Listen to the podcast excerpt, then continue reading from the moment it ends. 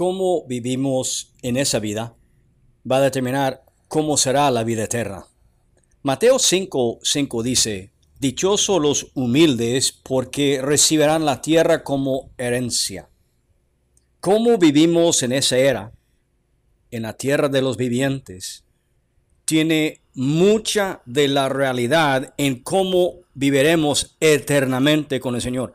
No va a impactar nuestra salvación, porque somos salvos por gracia o por medio de la fe. Cómo vivimos en humildad, en fidelidad, en amor, va a impactar nuestras vidas eternas. Y cómo viviremos y la responsabilidad que tendremos en el reino de Dios.